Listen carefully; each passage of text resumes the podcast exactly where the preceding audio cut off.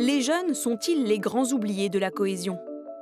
Au Club de la cohésion, on croise toutes sortes de bénéficiaires, des services de santé, des entreprises ou encore des infrastructures publiques.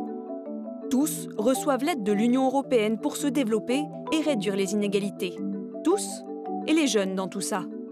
Aujourd'hui, un Européen sur six est âgé de 15 à 29 ans. Et malgré la reprise économique post-Covid-19, le taux de chômage des moins de 25 ans reste très élevé. En novembre 2022, 2 800 000 jeunes étaient au chômage dans l'Union européenne, soit 15,1% de la population active. Pour pallier ces inégalités, la politique de cohésion a mis en place un fonds dédié à la jeunesse, l'initiative pour l'emploi des jeunes.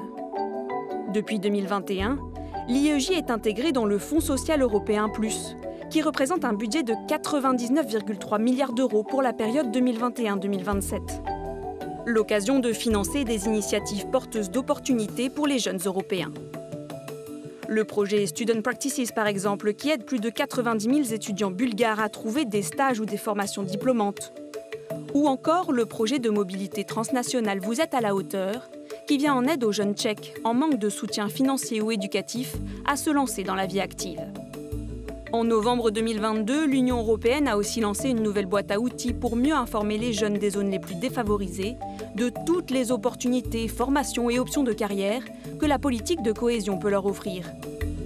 La jeunesse fait donc bien partie des grandes préoccupations de la politique de cohésion.